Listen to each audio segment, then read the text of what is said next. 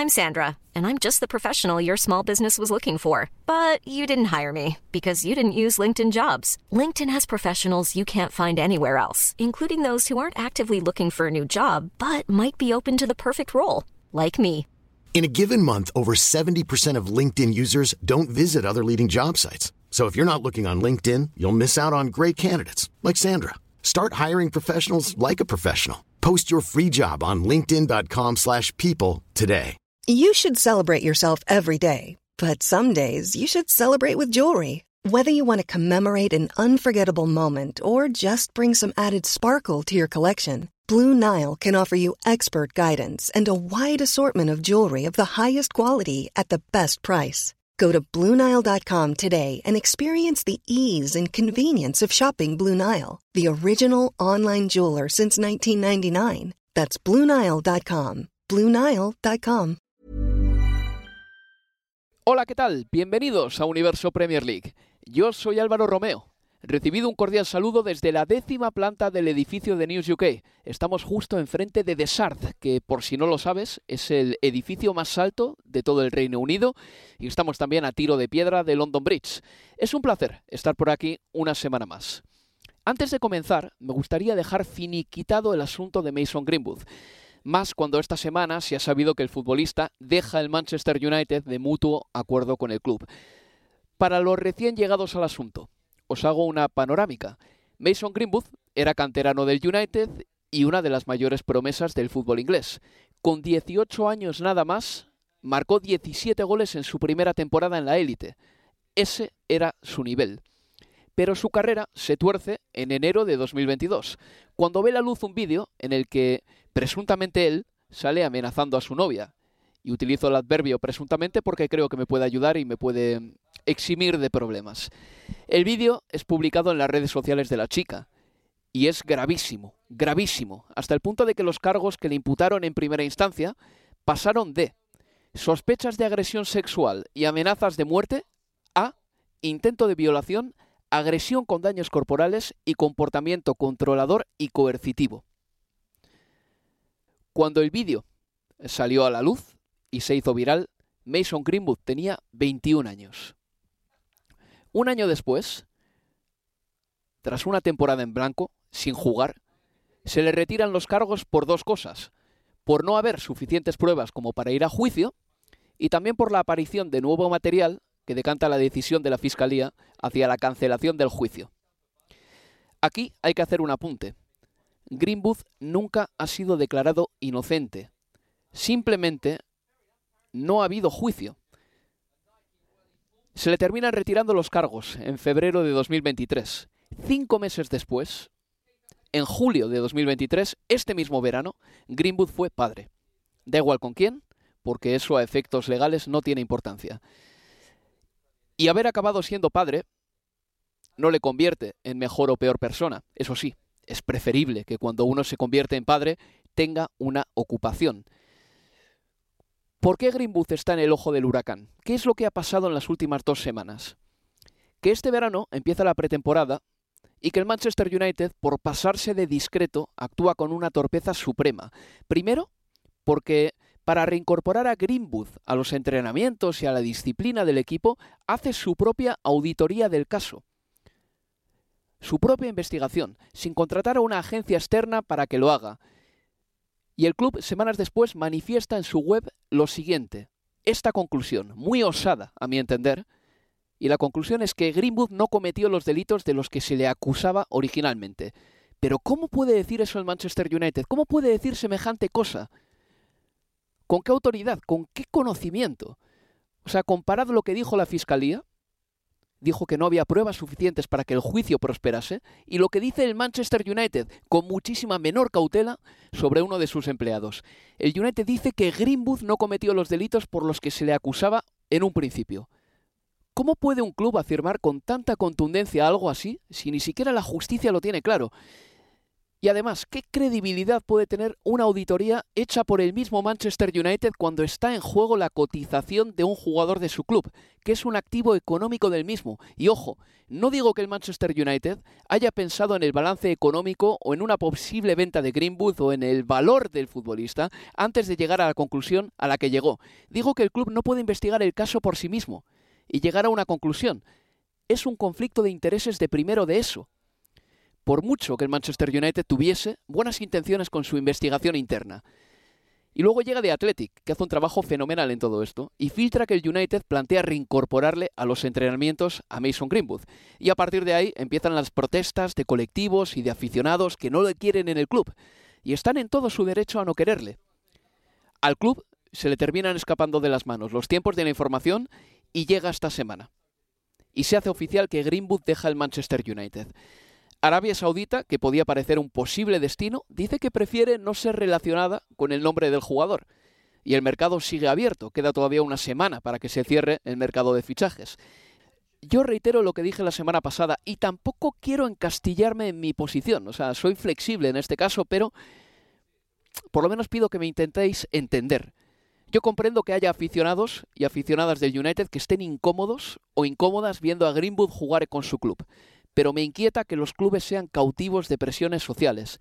Me inquieta que minorías ruidosas o mayorías que lo ven todo en blanco o negro impidan a Greenwood rehacer su vida o llevar a cabo su profesión, no porque Greenwood suponga un peligro para esa minoría denunciante, no porque la libertad de Greenwood sea un peligro directo para la sociedad, además, que Greenwood ya es libre, no porque Greenwood ponga en peligro su propia integridad, sino porque les incomoda tenerle en su club, que es lícito, pero no deja de ser una sensación, incomodidad nuestra versus frenar la reinserción de una persona que tiene 21 años. Y es verdad, Greenwood no ha hecho su penitencia pasando por la cárcel, pero creo que nosotros como aficionados o socios de un equipo también tenemos que calibrar exactamente hasta cuándo queremos seguir apuntando con nuestro dedo acusador, cuánto queremos hostigar, y tenemos que ser conscientes del daño que podemos estar causándole a una familia joven que acaba de tener un bebé. Y quizá esos mismos aficionados también tengan que ser un poco más coherentes con su postura en relación a otros exjugadores del Manchester United, que la vida de algunos que salen en la pestaña de leyendas de la web del club tiene tela marinera. No voy a dar nombres, pero uno de ellos jugó en la última liga que ganó el Manchester United en el año 2013. Poneos las botas buscando en Internet. Arrancamos.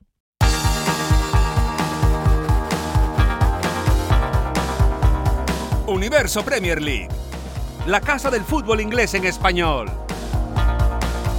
Y en el programa de hoy vamos a hablar de un montón de cosas, como por ejemplo el triunfo de Aston Villa por 0 goles a 5 frente al Hibernian en Escocia, del triunfo el lunes del Arsenal contra el Crystal Palace, en un partido que tuvo cierta polémica porque Takehiro Tomiyasu fue expulsado por doble amarilla y una fue por presuntamente perder tiempo a la hora de sacar de banda.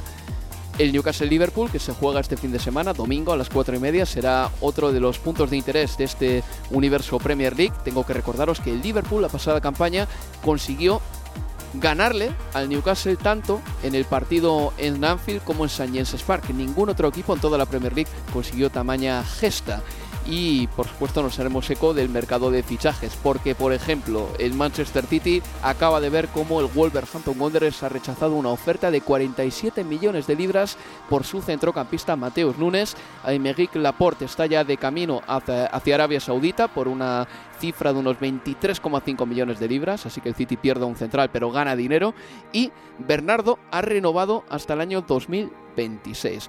Pues de todos estos temas hablaré con Leo Bachanian y con Manuel Sánchez. Hola compañeros, ¿qué tal? ¿Qué tal? Muy buenas, Álvaro. ¿Qué tal, chicos?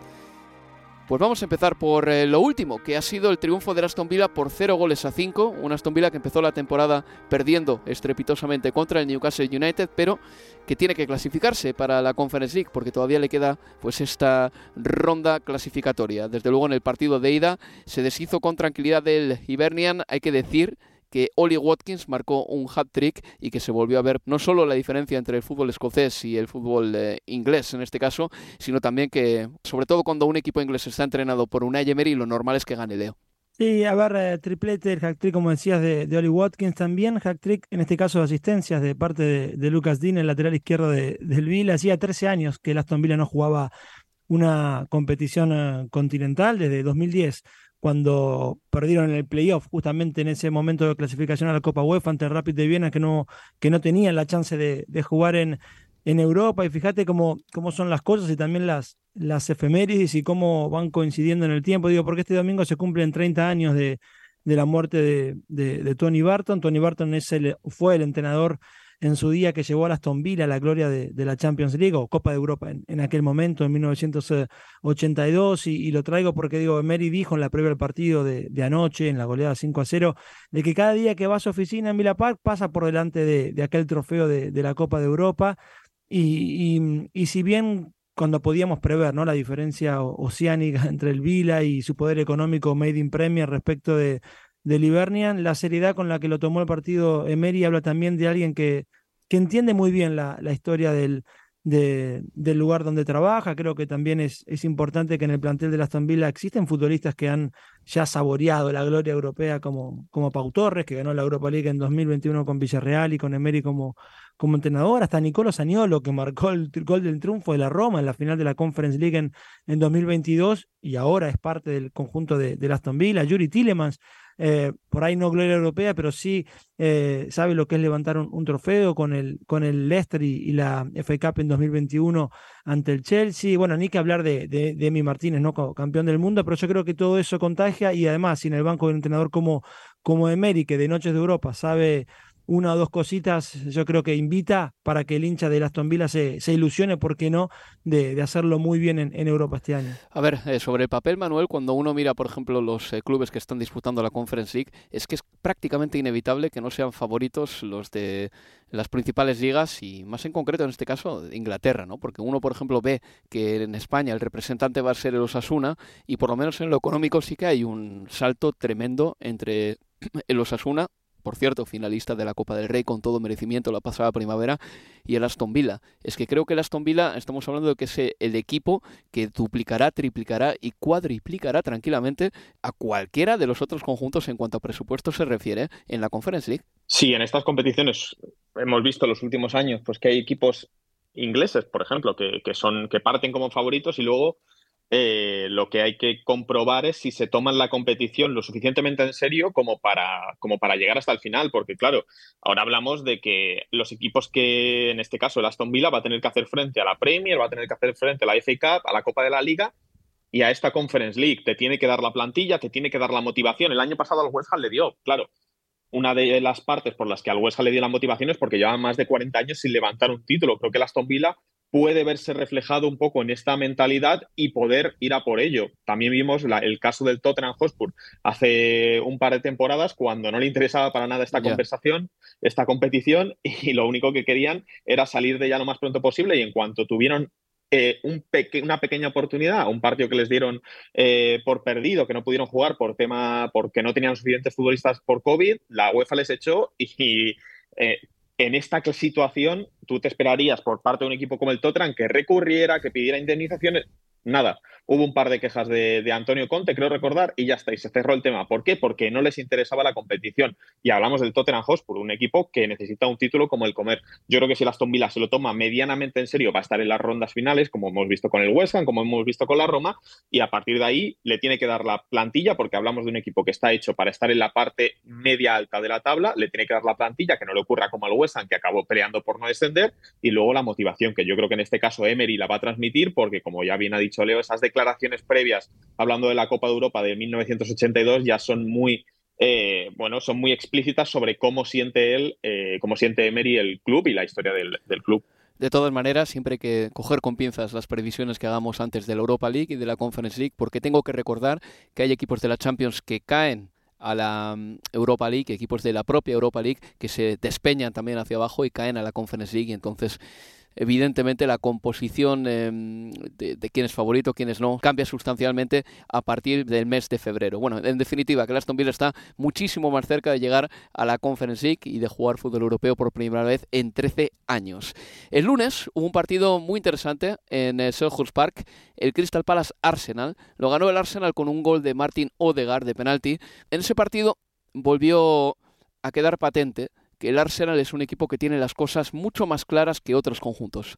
Eh, que el Manchester United, desde luego, que el Chelsea ya ni os cuento, o incluso que el Liverpool y que el Tottenham, que para mí todavía son equipos en formación. Y sí, también el Liverpool, por mucho que lleve con el mismo entrenador desde el año 2015, porque el Liverpool ha hecho una revolución en su centro del campo y todas esas piezas tienen que encajar. Me da la impresión de que el Arsenal, que sí que es verdad que ha hecho un fichaje por línea prácticamente, es un conjunto que se parece en la manera de jugar al del año pasado tiene muchísimos automatismos y los jugadores suplentes, muchos de ellos además, cada vez van adquiriendo un rol más importante, como por ejemplo Eddie Enketia, que el otro día dispuso de una gran ocasión, la chutó al palo, luego picó un balón por encima del portero que se le fue fuera. Esa ocasión o ese fallo fue bastante clamoroso, pero fue él el que provocó el penalti que al final permitió a Martin Odegaard anotar.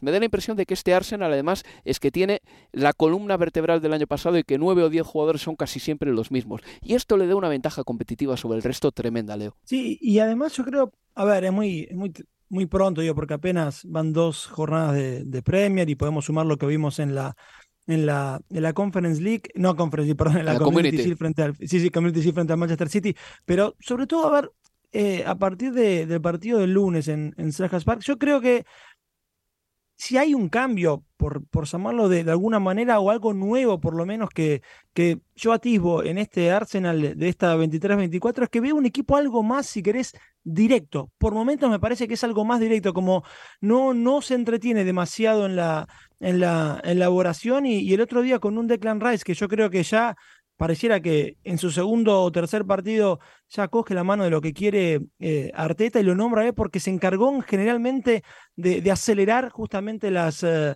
eh, las, transiciones o una vez que recibía de, los centrales y moviéndose muy bien a, las, espaldas de Berechi ese que era el que marcaba por delante suyo o intentaba por delante de Declan Rice que no participara el ex West del circuito de generación de, del Arsenal, pero cada vez que recibía Rice intentaba de primera ya jugar y soltar rápido a, hacia adelante para que el ataque de, del Arsenal tuviera eh, otra velocidad. Volvimos a ver que en el papel por lo menos eh, aparecía Thomas Partey como lateral derecho, que todos sabíamos que no lo iba a hacer, pero que partía de ahí para terminar jugando en, eh, en la mitad de la cancha y quedarse con esos tres centrales con Tomiyasu, Saliba y, y, Ben White, por el momento solo dos centrales porque Tomiyasu aparecía en la mitad de la cancha, bueno, luego Tomiyasu expulsado y la posición de Kai Havertz, ¿no? Que seguía siendo, que puede seguir siendo en algún punto, no sé si ustedes lo ven igual, una, una incógnita, ¿no? De vuelta, en el papel se lo puede ver como un 8, como un interior, o por derecha o por izquierda, lo que vaya pidiendo el partido, según por donde se mueva también Martín Odegar,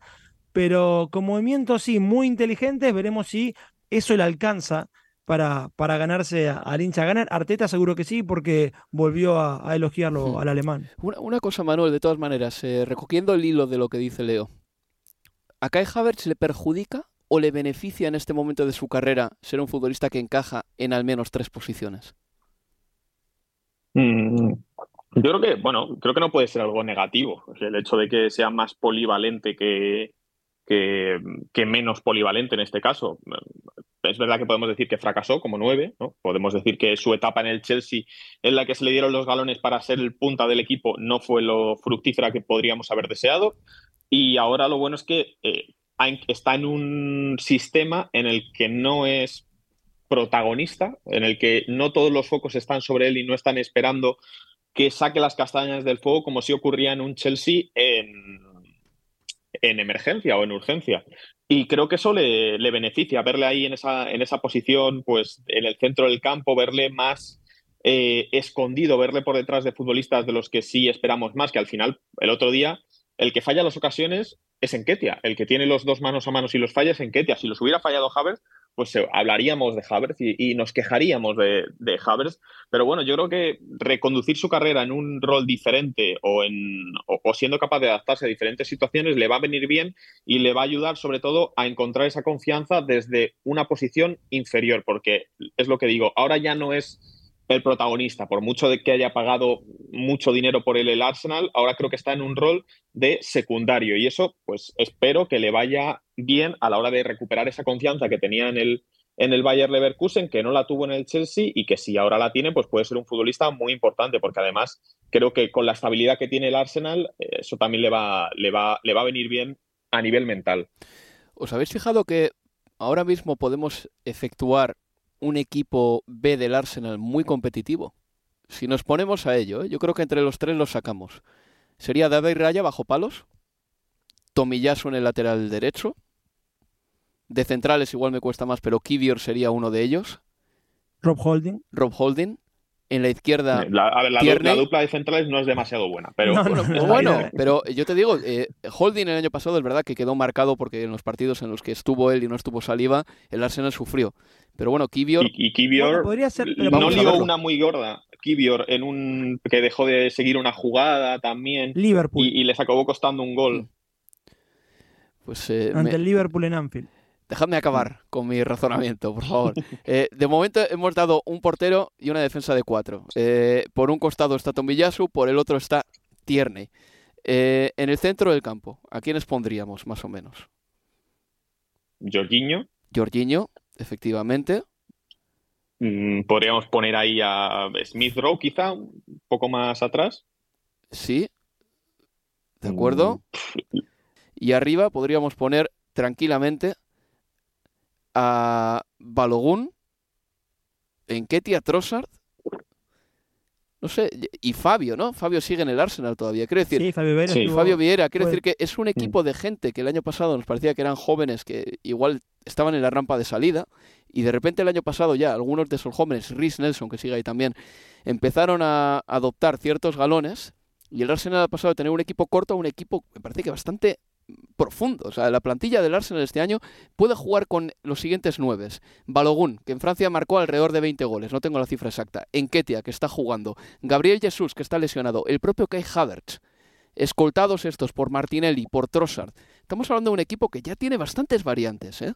Y que me da la impresión de que no le va a pesar jugar dos competiciones este año como el año pasado pudo pasarle en un momento dado. Bueno, y una pena en esa cuestión de variantes o de un equipo más, más largo que, que encontrás para esta temporada, obviamente la lesión de, de Timber, del claro. que llegó de, del Ajax. Pero bueno, mira, cuando, si bien yo eh, coincidía con Manu, que a ver, eh, Kivior y, y Rob Holding no es una dupla central con la que yo iría a la guerra, sí podríamos decir que, por ejemplo, Gabriel Magaláes podría ser esa eh, segunda opción, porque en realidad en esta temporada está, no, no está siendo tenido en cuenta desde el arranque para, mm. para Arteta, eh, Gabriel Magaláes, al punto de que se lo menciona como que si llegase una oferta que al Arsenal lo, lo satisfaga, hasta podría marcharse, algo que hasta hace por ahí tres meses atrás no, no lo pensábamos. Sí, la narrativa iba porque se pensaba que a lo mejor no le estaban metiendo porque había una oferta de Arabia Saudí y eso le había relegado al banquillo, pero explicó Arteta que era un tema táctico que era por cómo querían jugar ellos. Pero claro, esto yo si fuera Gabriel Magallanes, que era titular indiscutible hasta hace nada, también me plantearía dudas. Oye, si van a jugar así, de esta forma, en los dos primeros partidos de liga, Nottingham Forest y Crystal Palace, si voy a quedar relegado a jugar los últimos 10-15 minutos, eh, ¿estoy haciendo bien quedándome en el Arsenal o debería salir del, del club? Pues será algo que tendrá que mirar el Arsenal y que tendrá que también sopesar eh, Gabriel Magallanes. Eh, una cosa que llamó la atención sobre ese partido y que ha sido la comidilla de la semana en Inglaterra. El tema de las dos amarillas a Tomiyasu. La primera por demorarse en un saque de banda.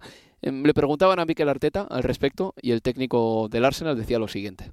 For me, that's not an issue, you know, if the referee makes that, that, that call, you know, and, we are consistent with that. I think they explain it. Um, the only thing that we are asking is for consistency, and if not, we need to play with a, with a stopwatch to understand what is it and what is not. Dice Miguel Arteta que para él no es un gran problema, pero que quiere consistencia entre los árbitros, porque seguramente Mikel Arteta haya advertido que mm, del mismo modo que a Tomillaso el otro día le sacaron una amarilla por perder tiempo al sacar de banda, a otros jugadores no les sacaron cartulina amarilla. Eh, es un tema que a mí me parece interesante. Eh, y tengo sensaciones encontradas con este asunto, porque como hincha del fútbol me gustan los partidos con pocas interrupciones pero sería muy ombliguista por mi parte aplaudir a los árbitros por hacerme disfrutar más de los partidos. Eso en primer lugar. El árbitro está obligado a oficiar según una guía, que es la que ha estado siempre ahí, que es el reglamento, pero también tiene que tener en cuenta las recomendaciones que le llegan de sus superiores del comité de árbitros, que por lo visto, además de cuidar eh, de los árbitros y de los arbitrajes, también quiere que el juego discurra con velocidad. Total, que siguiendo las órdenes del comité de árbitros, que seguramente tenga línea directa con la Premier League para adoptar tal o cual enfoque a la hora de arbitrar, David Coot sacó una amarilla a Tomiyasu por sacar tarde de banda. Y es un tema complejo, reitero, porque la mayoría creo que queremos aquí partidos trepidantes, sin descanso, y creo que hablo también por Manuel y por Leo, pero sería muy muy narcisista por nuestra parte pensar que el árbitro nos tiene que dar eso y me incomoda hasta cierto punto que el árbitro deba tener la patria potestad del estilo que tiene que tener el partido. Es que aquí creo que estamos abriendo un melón que es verdad, que en el momento parece que tiene sentido y que nos favorece y que nos hace disfrutar más del fútbol, pero no sé si, reitero una vez más, el árbitro tenga que ser el garante del estilo con el que se juega un partido, Leo. Yo creo que vamos a esta temporada a presenciar, o debiéramos, teniendo en cuenta estas eh, nuevas recomendaciones para, para los árbitros, debiéramos ir hacia más expulsiones. Y sobre todo porque, a ver, la cuestión de, la pérdida de tiempo puede ser una. Y yo creo que al final Tomiyasu, por lo menos el otro día, fue el menos culpable de los segundos que se perdieron, porque la pelota estuvo poco en las manos de Tomiyasu. El problema con el lateral es que se demoró mucho eh, en hacerse efectivo hasta que le llegara la pelota a las manos a Tomiyasu, pero él la tuvo poco tiempo en sus manos. Yo creo que fue la previa, terminó pagado, pagaron justos por pecadores en ese lateral de, del Arsenal, en este caso Tomiyasu. Eh, pero, a ver, yo creo que más que, por ejemplo, cuestiones que tengan que ver con, eh, con la pérdida de tiempo o a la par de eso, yo creo que también vamos a ver cómo, cómo repercute la cuestión de que no va a haber paciencia para, para protestas o de pedir amonestaciones para un rival porque te cometieron una falta, que ya lo empezamos a ver en las dos primeras jornadas y también en, en la Championship y en la League One, donde ya han expulsado futbolistas por pedir que amonesten a, a, un rival luego de una falta que le cometen a, a ellos mismos. Y la Premier siempre se caracterizaba o por lo menos yo sí trazaba una de las diferenciaciones en términos de cómo llevan los árbitros los partidos en la Premier respecto de otras ligas, era que en la Premier se permitía que los futbolistas le dijeran bastante cositas más a los árbitros que en otras eh, ligas de Europa. Y ahora pareciera que ese diálogo se va a intentar cortar, eh, no, no, sé si al mínimo, pero por lo menos esas actitudes de reproche o de pedir, no, mira lo que hizo este, mira lo que hizo el otro, o es la segunda, la tercera o la cuarta falta que cometen, pareciera que no va a haber tanta paciencia con eso.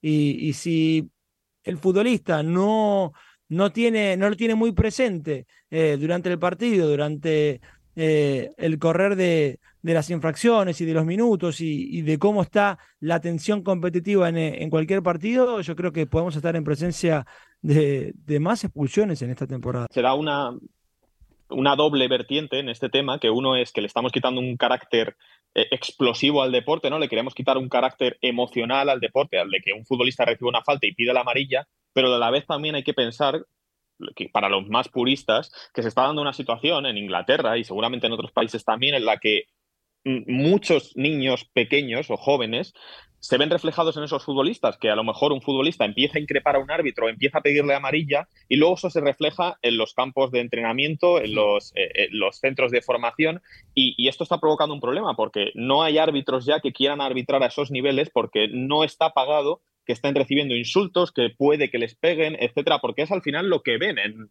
en, la televisión, lo que ven en la Premier League. Eh, ven a futbolistas increpando a un árbitro, rodeándole, eh, pidiendo tarjetas amarillas y claro, pues es, todo esto al final se traslada a esos, a esos chicos más jóvenes que tienen la cabeza muy moldeable y que empiezan a, adoptar estas actitudes. Entonces, hay esa doble vertiente, por una parte, decir, pues le estamos quitando un carácter emocional al deporte y le estamos quitando ese carácter explosivo. No podemos pretender que un futbolista después de recibir una falta pues se levante de la mano y siga ¿no? con su vida tranquilamente. Pues quizás eso no sería tampoco normal, pero a la vez también hay que pensar que esto no es blanco y negro, que hay grises Cierto. y que también hay que pensar que, que muchos árbitros se están enfrentando a, a, a esos insultos, a, a esas agresiones y, y, que hay que intentar reducirlo lo mínimo posible y que no se vean reflejados eh, los niños pequeños al, al, hacerlo. Estoy de acuerdo contigo, Manuel. Es más, eh, este, ¿cuándo fue? El 24 3 de agosto, eh, la Federación de Fútbol de Gales eh, ofreció los resultados de una encuesta que hizo entre los árbitros de ese país y uno de cada cuatro había sufrido abuso físico, se entiende que violencia, y el 80% abuso verbal. y los datos de Gales yo creo que se podrían extrapolar tranquilamente a Inglaterra porque al Mm. final es un país que está al lado y la cultura es muy similar. Y esto en Inglaterra, ¿eh? Esto en Inglaterra, en partidos de todo, en, en Gales, perdón, en partidos de todas las categorías. Estoy de acuerdo contigo. Ahora bien, a mí me parece que es sano y natural que un futbolista discrepe con un árbitro y que tenga una conversación con él. Porque hace una semana estábamos encantados con ese ejemplo de la liga francesa en la que a Turpin, el colegiado, le, el jugador le hablaba con educación y le decía tres o cuatro cosas sobre el, mm, las que él consideraba que el árbitro se había equivocado y había, cometido un error. Quiero decir, hay un término medio ahí. eh, Y yo creo que en ese aspecto lo peor que puede hacer la Premier League también es convertirse en una especie de liga española en la que por cada carita que le pones a un árbitro, cada gesto que le haces, por cada, reclamación que le haces, una reclamación, p- al pedir una explicación, te saquen una tarjeta. Porque no creo que la tarjeta sea tampoco una pistola que pueda usar el árbitro cada vez que se sienta amenazado. En mi opinión, ¿eh? el árbitro también tiene que ser dialogante. Tiene que venir por las dos partes. Sí, yo espero por lo menos que no, que la Premier no tienda a generar eh, eh, Mateus Laos en su competición, ¿no? Alguien que, que tranquilamente tiene que dirige con la mano en el bolsillo, prácticamente, y, y a mí no me gustaría verlo de- del todo en la, en la Premier. Pues bueno, el Arsenal jugará su próximo partido este sábado ante el Fulham. Ese partido lo vamos a emitir aquí en Estadio Premier. Y el Crystal Palace viajará al GTEC Community Stadium de Brentford. Os voy a dar una estadística nada más. La pasada temporada el Brentford solamente perdió dos partidos como local en Premier League. Dos. Así que el partido parece que va a ser difícil para el conjunto de Roy Hodgson. Una pausa y seguimos en Universo Premier League. Universo Premier League. La casa del fútbol inglés en español.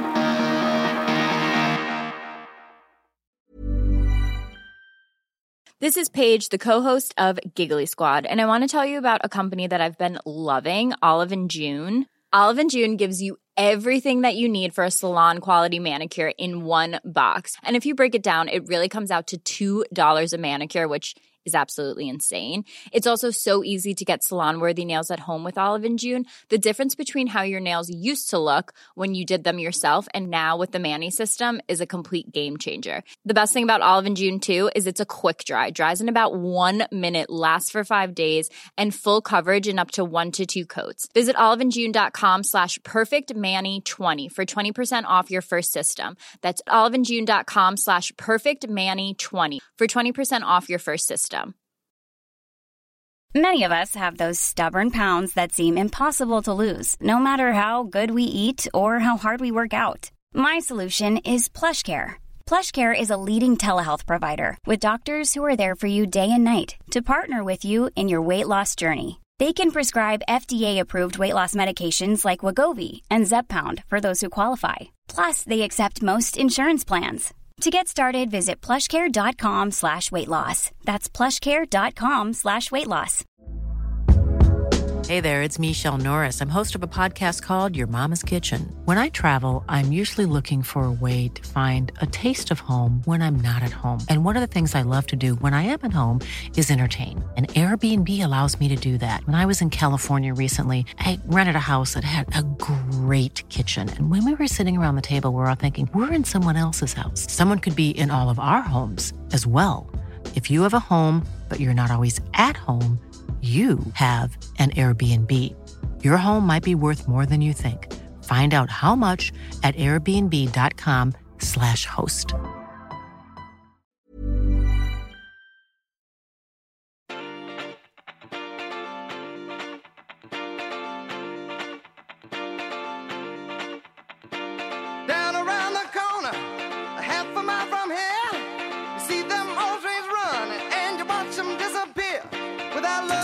Sigues escuchando Universo Premier League.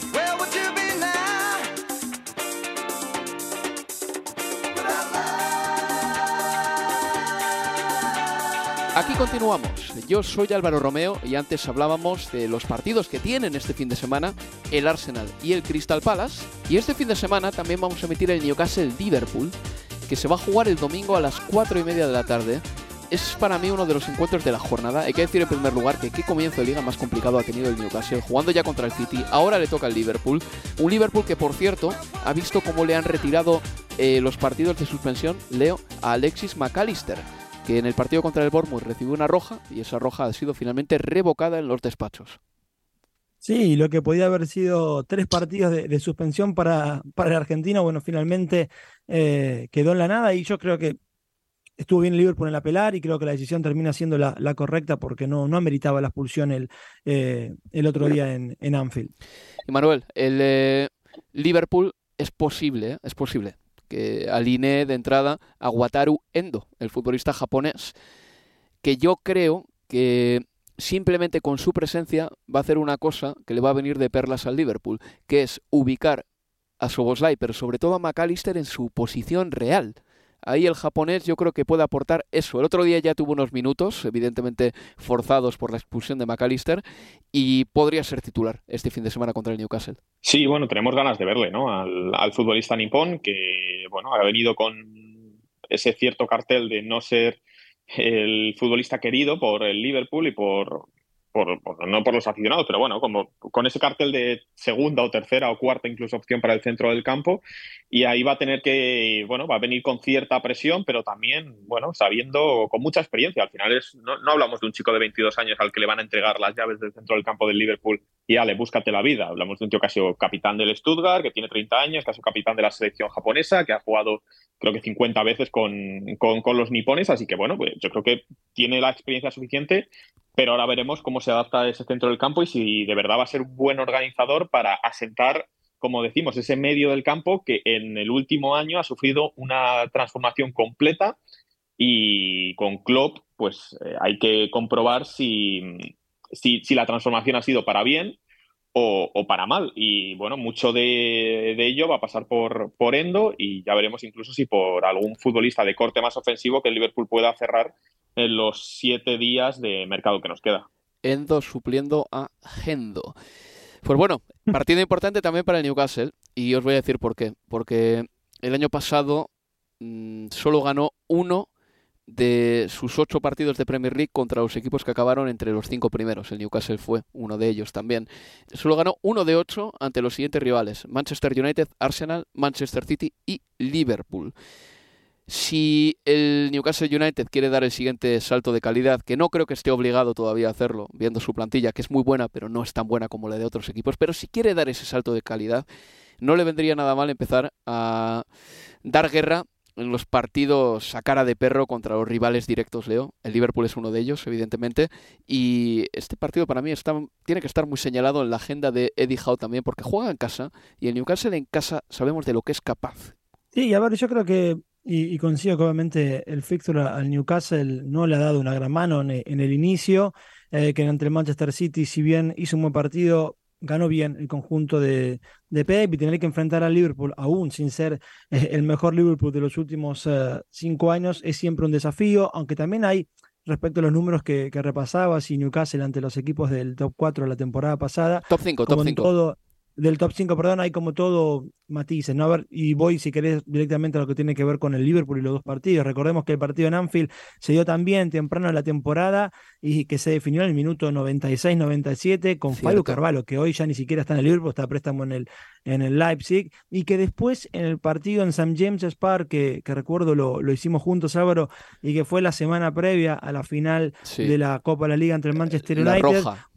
Sí, la roja a, Nick Pope y además un partido en el que los primeros 10-15 minutos el Newcastle tuvo situaciones de gol, pero clarísimas, clarísimas para, y mano a mano de Almirón ante, ante Allison para ponerse por arriba en el, en el marcador y después ya con, con, eh, con de la mano de, de Gap con Liverpool no, no le permitió al, al, Newcastle quedarse con, intentar quedarse con, con, los tres puntos, pero me parece que es igual un salto de calidad en esta temporada lo que ha demostrado el, Newcastle en materia de, de, refuerzos, otra vez inteligente, en el debut en St. James's Park pasó por arriba de, de, Aston Villa, en el Etihad siempre iba a ser una parada, obviamente, una periodo cruzada, lo que digo, más que difícil, aunque quizás fuera de casa y ante equipos... Eh, ahí del que van a pelear el, top 4 o, equipos del Big Six, yo creo que espero algo más aún de, de, Eddie Howe y, su Newcastle. Creo que tiene armas para ir a buscarlo más arriba.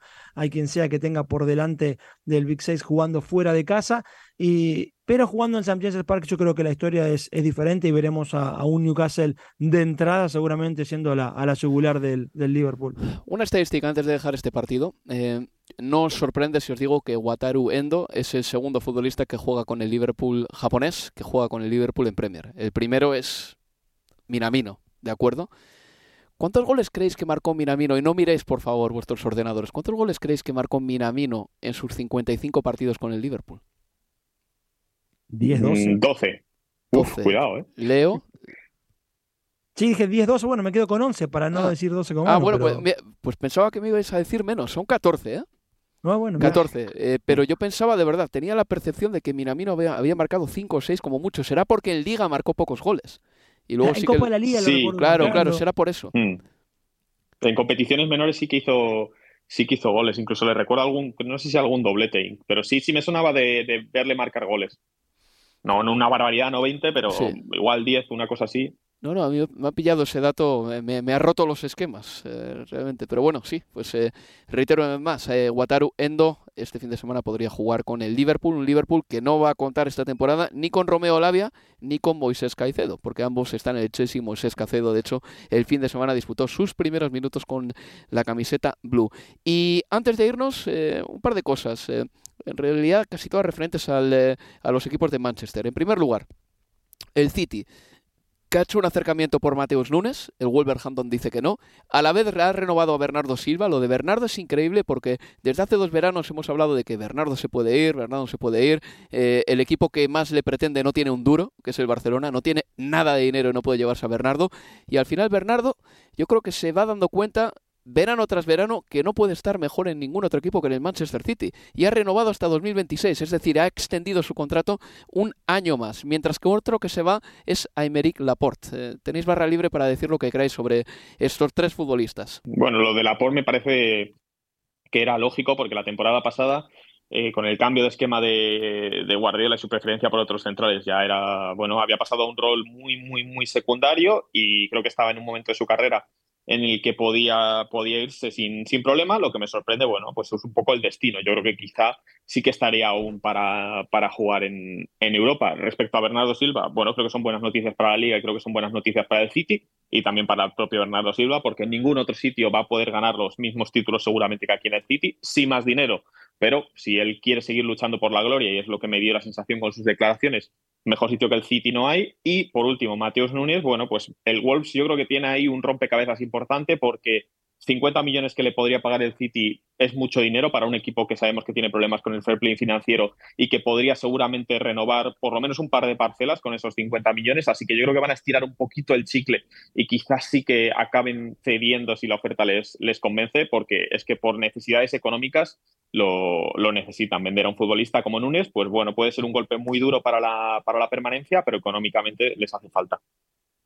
Sí, consigo obviamente que la necesidad económica de, de Wolves puede terminar decantando el pase, pero al mismo tiempo que vamos, que quedan eh, ocho días apenas para, para el cierre de, del, del, libro de, de, pases. Yo creo que en ese caso, si Núñez llegara a Manchester City, y recordando las palabras de Guardiola que dijo... Espera, las pongo, Leo. Mira, mira, ya que lo sacas a la palestra, las tengo aquí. Le escuchamos a, a ver. Mateus Nunes is one of the best players, I, I would say, actually, in the world football. Pues ahí estaba Pep Guardiola. No sé si lo habéis oído, son unas declaraciones pilladas eh, con un sonido no demasiado bueno, no ideal desde luego para el programa, pero se entiende perfectamente. Son de hace dos años y dice Pep Guardiola lo siguiente: Mateus Nunes es uno de los mejores jugadores del mundo del fútbol. Ya con, con ese audio, con esa valoración de Pep, yo creo que era, ya con, eso era muy difícil aceptar 47 millones de libras, digo, por mucho que anda necesitando el dinero el, el, el Wolverhampton y seguramente eh, así la, la dirigencia de, del Wolves irá con ese audio a las próximas reuniones para pedir eh, más dinero. Lo de Bernardo es una notición, la extensión de su contrato hasta el 2026, sin lugar a dudas, y, y lo de Laporte es uno también de esos pases en el que me, me cuesta pensar no hubo ninguna oferta de equipos de Premier hasta del top 6 para quedarse con Laporte. Por mucho que a Guardiola hoy no, le, no, no, no quiera contar con él, no hoy, ya desde la temporada pasada, teniendo en cuenta los, los cambios de sistema y, la llegada de, Bardiol, que obviamente termina casi que, dejándolo lo fuera, pero no, no había, a ver, cuando el Tottenham se gasta 50 millones en Mickey Van de Beek, ¿no era la por, por la mitad de ese precio una gran opción para un equipo como el Tottenham? Eh, el Chelsea está muy lejos, a ver, Disasi es mucho más que Laporte. Y por el precio que se va, más allá de que se vaya al fútbol saudí, por el precio en el que se va, a mí me, me sorprende. Y, y, no me digas que no le quedan a Laporte tranquilamente cuatro años al máximo nivel, que esa es otra. Seguro. Yo, yo, me, yo Sí. me, me pregunto de verdad, Manuel, si jugadores españoles, bueno, de, de todos los países, ¿no? Pero ahora me centro en los españoles que se están yendo para Arabia Saudita, se irán contando para la selección española. Como Emerick Laporte, por ejemplo, o como el propio Gabri Veiga, que ya sé Pues, que todavía es un jugador de la sub-21, pero oye, eh, parecía que estaba listo para dar el salto a la, a la absoluta y se ha ido para Arabia también.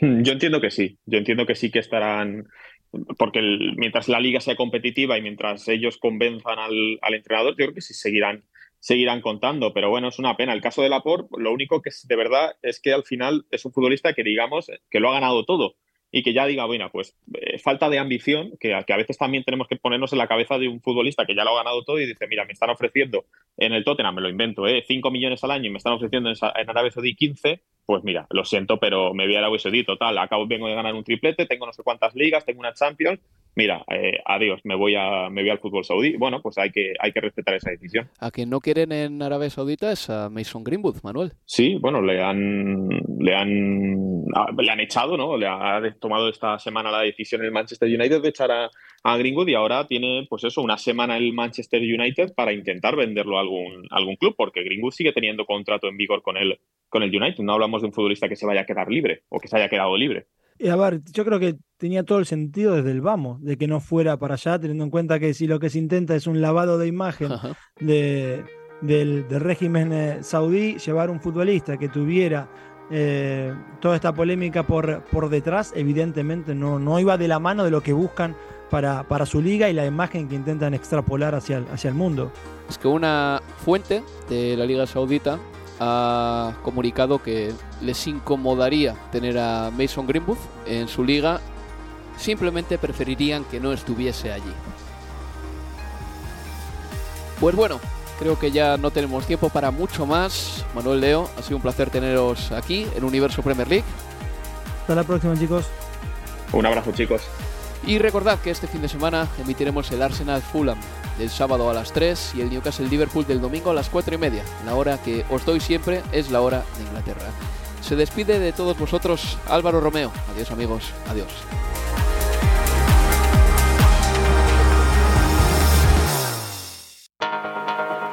Universo Premier League.